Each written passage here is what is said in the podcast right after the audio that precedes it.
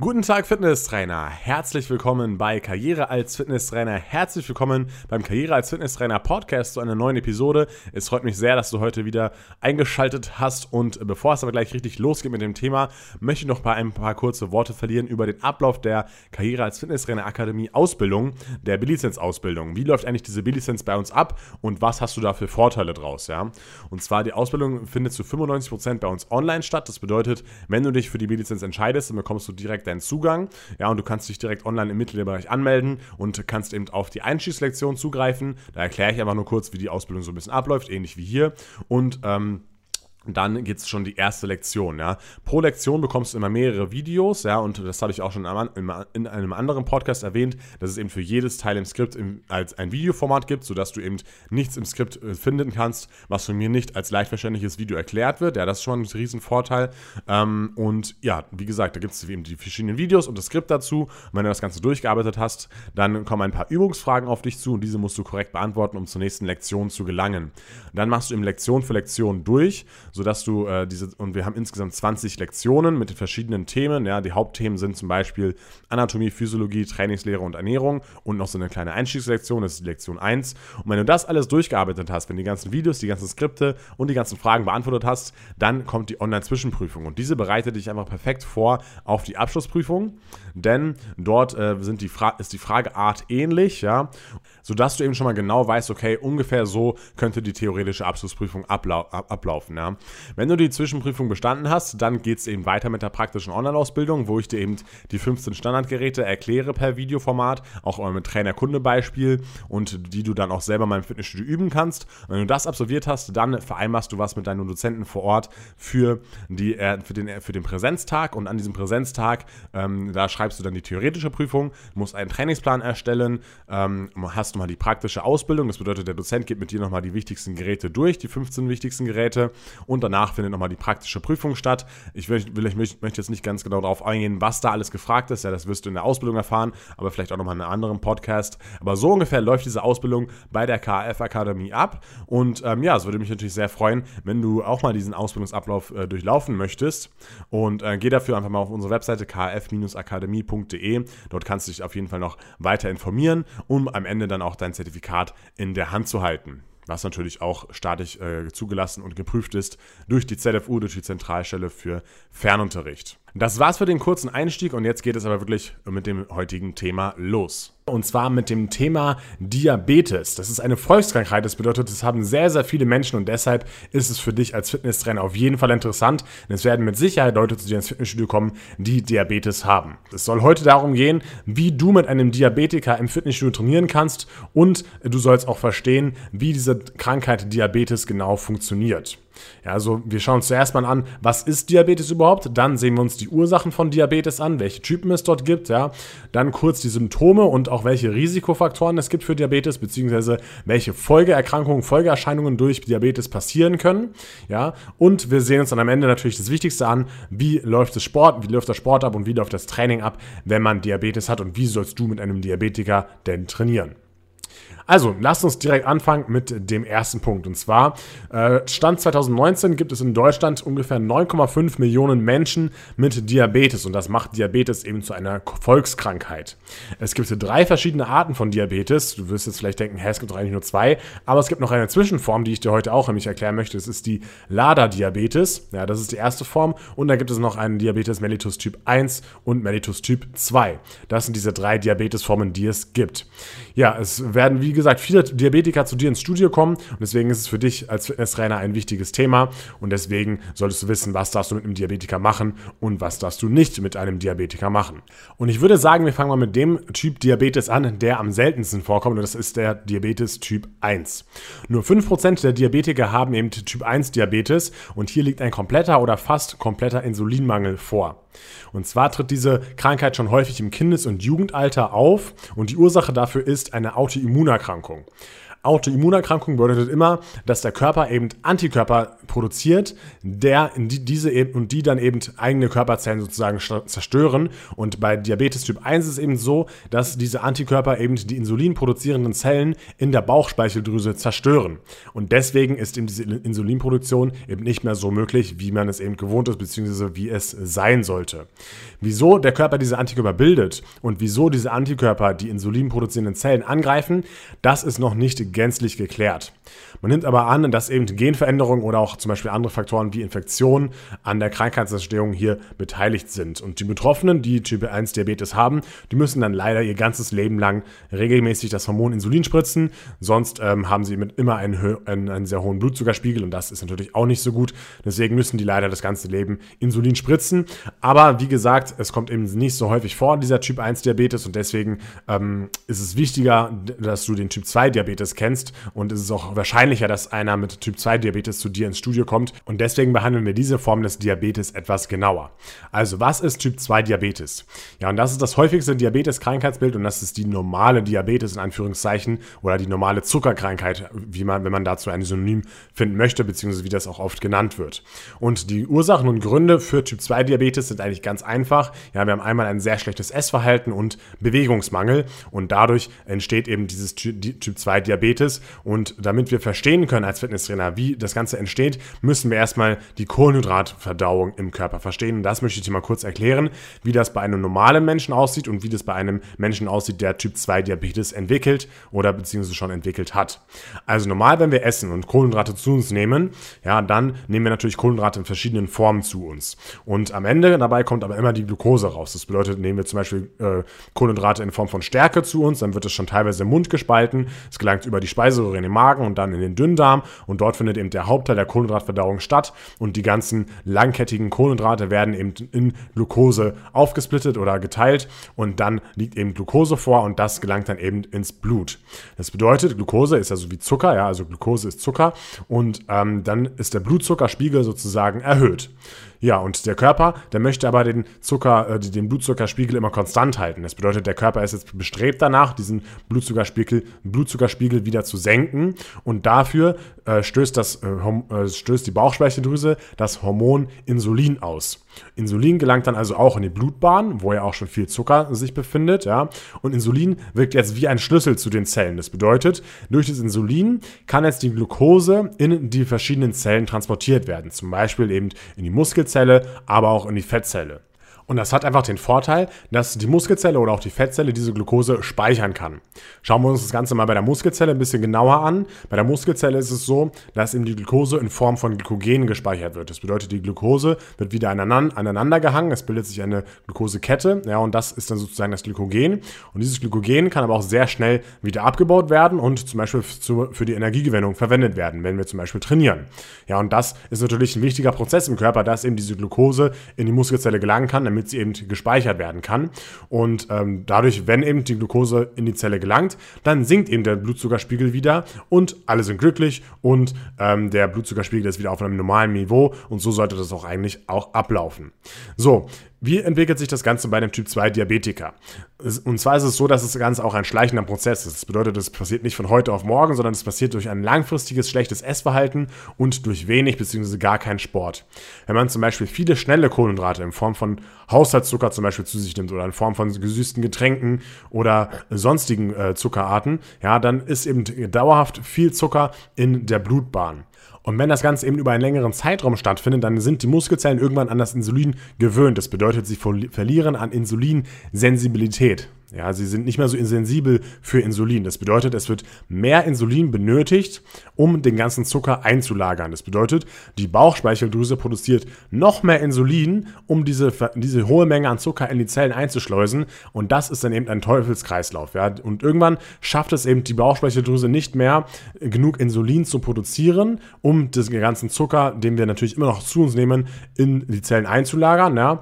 Und dann, das führt dann eben dazu, dass wir dann Diabetes Typ 2 haben haben. Das bedeutet, die Insulinproduktion wird nach und nach eingestellt, beziehungsweise die, das Insulin aus der Bauchspeicheldrüse reicht einfach nicht mehr aus, um diese Mengen an Zucker in die Zellen zu transportieren. Und die Muskelzellen und generell die Zellen sind eben auch so, haben eben so an Insulinsensibilität verloren, dass sie eben sehr viel Insulin benötigen, damit sie überhaupt noch äh, Glucose oder Zucker aufnehmen können.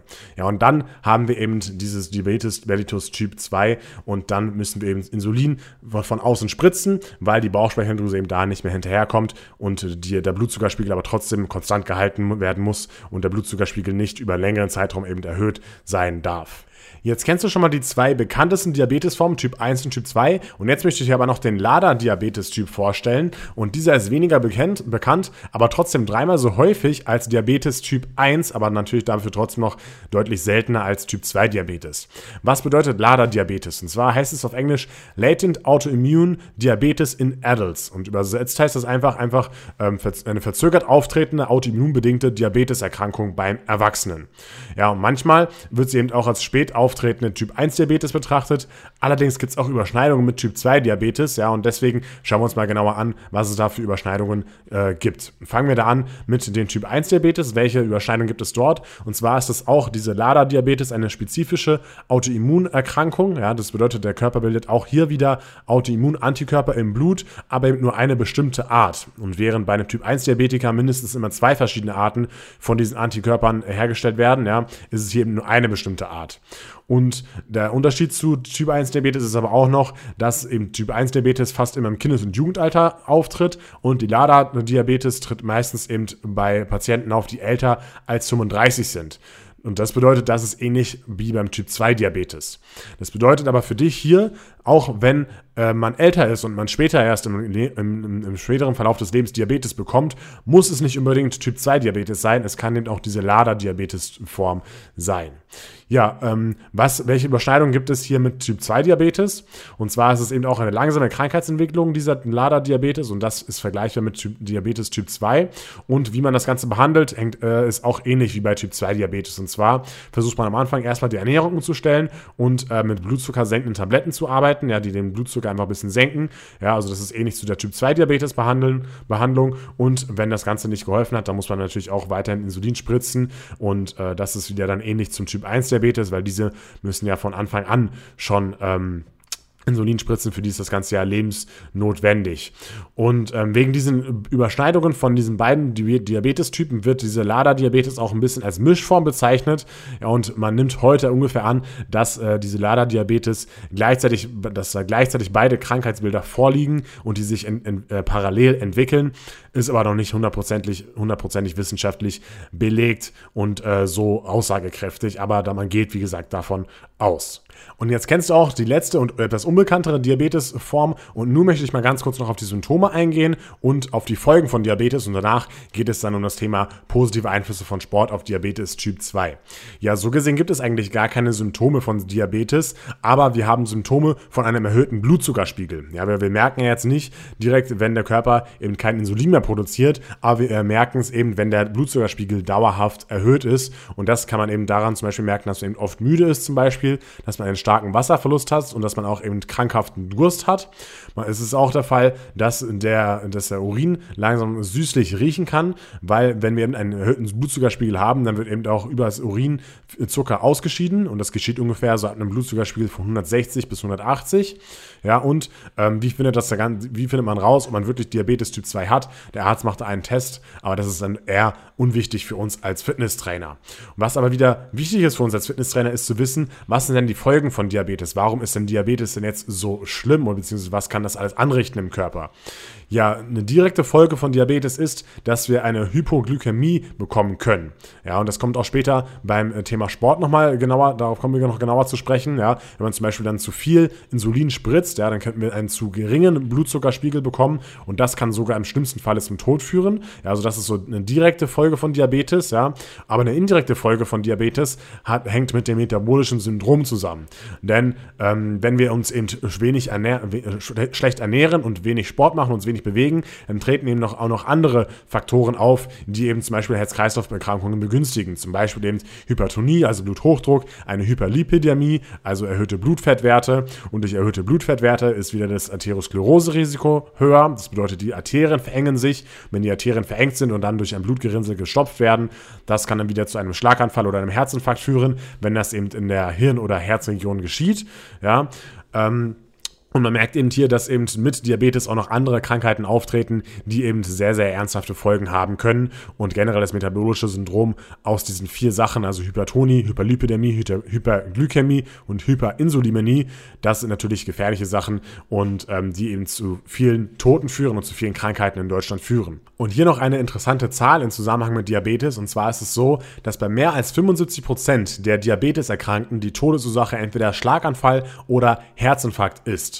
Und ich möchte hier nochmal kurz darauf eingehen, auf den Unterschied zwischen Zusammenhang und Kausalität. Ja? Ein Zusammenhang ist genau das, was wir gerade gehört haben, also dass eben bei mehr als 50% der Diabetiker die Todesursache Schlaganfall oder Herzinfarkt ist. Das ist aber keine Kausalität. Das bedeutet nicht, dass äh, die Diabetes für diesen Herzinfarkt oder Schlaganfall verantwortlich ist. Ja? Das hat natürlich noch andere Gründe, wie zum Beispiel diese gerade genannte Arteriosklerose und so weiter und so fort. Das ist eben nur ein Zusammenhang. Ja? Und das heißt, wissenschaftlich heißt es sozusagen noch nicht viel, aber eben nur, dass dieser Zusammenhang besteht. Aber es ist natürlich trotzdem so, dass man sich daraus ungefähr ableiten kann, okay, vielleicht ist Diabetes nicht das, nicht das Beste, ja. Und vielleicht äh, sollte man eher dann keine Diabetes haben, wenn man, wenn dann das Herzinfall- und Schlaganfallrisiko sehr hoch ist. Aber es gibt auch eine gute Nachricht für alle Leute, die Diabetes Typ 2 haben oder wenn du einen Kunden vor dir hast, der Diabetes Typ 2 hat. Denn durch Sport steigt die Insulinsensibilität wieder. Das bedeutet, wenn man eben regelmäßig Sport macht, dann ähm, wird wieder weniger Insulin benötigt, um die gleiche Menge an Zucker in die Zellen zu transportieren. Also genau das Gegenteil von Diabetes ist dann, tritt dann hier auf. Das bedeutet, der Insulinbedarf sinkt wiederum und falls man sich schon Insulin spritzen muss, dann muss man jetzt ein bisschen weniger Insulin spritzen und so kann man das Ganze natürlich immer weiter steigern, beziehungsweise noch ein bisschen mehr umkehren, diesen Prozess. Und, und äh, umso mehr man sozusagen trainiert, umso regelmäßiger man das Ganze macht, umso insulinsensibler wird man wieder. Und wie das genau passiert im Körper, also der genaue Vorgang beim Steigen der Sensibilität, der ist natürlich sehr komplex und würde den Rahmen des Podcasts jetzt hier genau sprengen, aber ist auch für die Praxis unrelevant. Fakt ist halt, wenn man eben Sport macht, dann steigt eben die Insulinsensibilität wieder an. Ja, und das ist eben eine direkte, das hat, das hat eben einen direkten Einfluss auf Diabetes Typ 2, wenn eben diese Insulinsensibilität wieder ansteigt. Es gibt natürlich auch noch indirekte Faktoren, die durch Sport das Ganze begünstigen oder den Gesundheitszustand begünstigen. Ja, das Risiko für Blutgefäßerkrankungen sinkt wieder. Ja, und äh, die Glukoseaufnahme steigt auch wieder. Der Körper kann wieder besser Glukose aufnehmen. Das Körpergewicht sinkt durch Sport. Die Blutzuckerkonzentration sinkt auch während der sportlichen Belastung, weil natürlich ein Teil der Glukose direkt schon verwendet werden kann. Und das hat alles eben auch indirekt positiven Einfluss auf die Krankheit Diabetes Typ 2. Aber es gibt auch noch einige Sachen, die wir beachten müssen, wenn wir mit einem Typ 2 Diabetiker trainieren. Und diese möchte ich dir eben jetzt hier mitteilen. Und zwar jemand, der Diabetes hat, der ist natürlich schon gewohnt, seinen Blutzucker zu messen. Und deswegen sollte man auf jeden Fall vor allem Anfänger vor dem Sport messen, während dem Sport messen und nach dem Sport messen. Einfach damit man erfährt, okay, wie wirkt sich der Sport auf den Blutzucker aus, ja, und wie muss ich dann eventuell die Insulingabe anpassen, was man dann wieder weiterhin mit dem Arzt besprechen kann. Aber man sollte auf jeden Fall darauf achten, dass man man vor dem Sport auf jeden Fall genügend Zucker im Blut hat, ja, um eben nicht in Unterzucker zu kommen. Was bedeutet genügend Zucker? Das bedeutet ungefähr 130 bis 180 Milligramm pro Deziliter sollte man im Blut haben. Das ist eben ein guter Wert, um eben ins Training zu starten. Denn ich habe ja vorhin bereits gesagt, dass unten, wenn wir in Unterzucker kommen, beziehungsweise das Ganze nennt man dann Hypoglykämie, dass das eben gefährlich sein kann. Und das ist auf jeden Fall gefährlicher als Überzucker. Deswegen sollten wir auf jeden Fall von Anfang an etwas mehr Blutzucker im Blut haben. Denn denn wenn wir in Unterzucker kommen, dann kann das Ganze sogar tödlich enden, beziehungsweise dann kann man auf jeden Fall erstmal bewusstlos werden, wenn man eben einen sehr geringen Blutzuckerspiegel hat. Ja, und das wollen wir natürlich nicht, dass das im Fitnessstudio passiert. Und daher sollte man nicht mit dem Training starten, wenn der Blutzucker unter 70 Milligramm pro Deziliter ist. Also wenn der Blutzuckerwert auf dem Messgerät eben unter 70 anzeigt. Ja, wenn man das äh, bemerkt und bereits schon regelmäßig Insulin spritzt, dann sollte man einfach vom nächsten Training weniger Insulin spritzen messen, ja, also die Insulingabe verringern, dann bleibt eben mehr Glucose im Blut. Oder man sollte eben vor dem Training mehr Kohlenhydrate zu sich führen ähm, und die Kohlenhydratzufuhr vor dem Training einfach erhöhen, sodass eben dann der Blutzuckerspiegel etwas erhöht ist während dem Training, damit eben der Blutzuckerspiegel im Training nicht so stark abfällt. Was sind so Symptome von einer Hypoglykämie? Also wenn wir in Unterzucker kommen, das kann zum Beispiel aggressives Verhalten während dem Training sein oder auch Schweißausbrüche, aber auch so ein bisschen so, ja, so ein unwohles Gefühl kann äh, eben da, dadurch hin, darauf hindeuten, dass man eben jetzt einen Unterzucker hat und ähm, auch so ein bisschen Schwindelgefühl kann durchaus der Fall sein. Und äh, wir hatten es auch schon jeden Fall, auf jeden Fall schon mal, dass den Leuten äh, im Training bei uns schwindelig wurde und da haben wir den Leuten immer auf jeden Fall schnelle Kohlenhydrate gegeben, ja, also Traubenzucker gegeben. Und das ist auch ein Tipp noch für mich, für euch hier von mir, dass ihr immer so Traubenzucker in Pulverform da habt, damit ihr das eben schnell mit Wasser mischen könnt und dass ihr das schnell den Leuten geben könnt. Ähm, es muss ja nicht unbedingt sein, dass es was mit dem Blutzuckerspiegel zu tun hat, aber wenn es eben was mit dem Blutzuckerspiegel zu tun hat, dann solltet ihr eben das Ganze ausschließen, damit eben der Blutzuckerspiegel nicht noch weiter abfällt. Manche Leute sind einfach ein bisschen unvernünftig und äh, essen eben wenig vom Sport und trinken auch noch wenig vom Sport, wenn sie eben dann in einer hohen Belastung ausgesetzt werden im Probetraining, die vielleicht eigentlich gar nicht hoch ist, aber für sie halt eine hohe Anforderung darstellt, da kann es eben durchaus mal sein, dass den Leuten schlecht wird und dann sollten wir denen eben erstmal Traubenzucker geben. Und wie gesagt, auch bei Typ 2 Diabetikern ist es gut, wenn ihr eben dauerhaft Traubenzucker im Studio habt. Denn äh, man sollte jetzt hier auch nicht überlegen, okay, haben wir jetzt einen äh, Unterzucker oder einen Überzucker ähm, und das irgendwie messen oder sowas, ja, sondern am besten gleich versuchen, ähm, eben Traubenzucker der, der Person zu geben, damit eben auf jeden Fall die Gefahr des Unterzuckers ausgeschlossen werden kann, weil mit einem übermäßig, mit einem zu hohen Blutzuckerspiegel kann der Körper auf jeden Fall besser umgehen als mit einem zu niedrigen und deswegen gilt hier auf jeden Fall die Regel, wenn ihr jemanden habt, dem ihm schlecht wird, auf jeden Fall immer Traubenzucker der Person geben. Ja, was man eben auch noch beachten muss bei einem Typ 2 Diabetiker, der eben schon Insulin spritzt, ist, dass der, der Nachbrenneffekt, ja, das bedeutet, nach dem Training sind die Zellen auch noch insulinsensitiver. Das bedeutet, die eigentliche Menge an Insulin, die, also die eigentliche Insulindosis, die wäre eben hier zu viel und das könnte eben auch dazu führen, dass der Blutzuckerspiegel hier nochmal enorm sinken kann und äh, das bedeutet, nach dem Training also, also sollte man nach dem Training und vor dem Schlafengehen auf jeden Fall nochmal den Blutzuckerspiegel messen, damit man das Ganze eben im Blick hat und auch jeden Fall auch den Nachbrenneffekt hier mit beachten. Und wenn die Insulinsensibilität langfristig eben verbessert wird durch das Training, dann muss man das Ganze natürlich auch wieder mit dem Arzt absprechen, dass man vielleicht eventuell ein bisschen weniger Insulin dann spritzen sollte, wenn man eben schon merkt, okay, äh, ich bin wieder ein bisschen insulinsensibler geworden und das Ganze funktioniert schon wieder ein bisschen besser.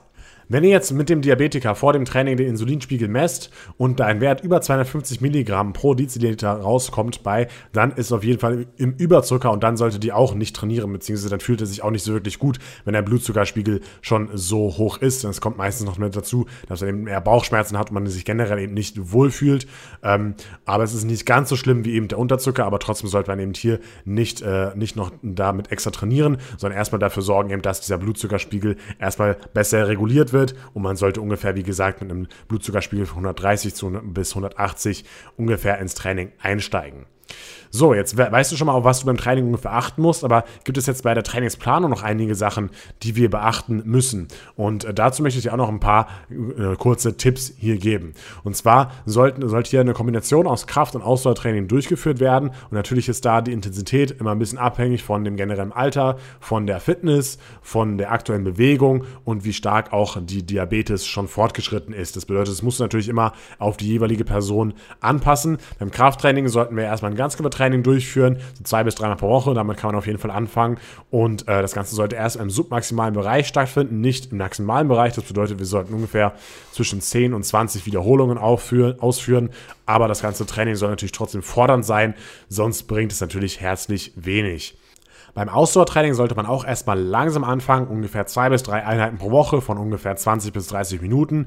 Warum nur so wenig Ausdauertraining? Damit wir auch hier wieder den Unterzucker erstmal vermeiden und wenn man das, wenn man schon ein bisschen trainierter ist, wenn man schon ein bisschen fortgeschrittener ist, dann kann man eben auch bis zu täglichem Ausdauertraining das Ganze steigern. Wir sollten erstmal keine kurzen und intensiven Belastungen hier durchführen. Das bedeutet, keine, kein Intervalltraining sollte stattfinden und auch erstmal keine komplexen Grundübungen mit maximalem Gewicht. Ja.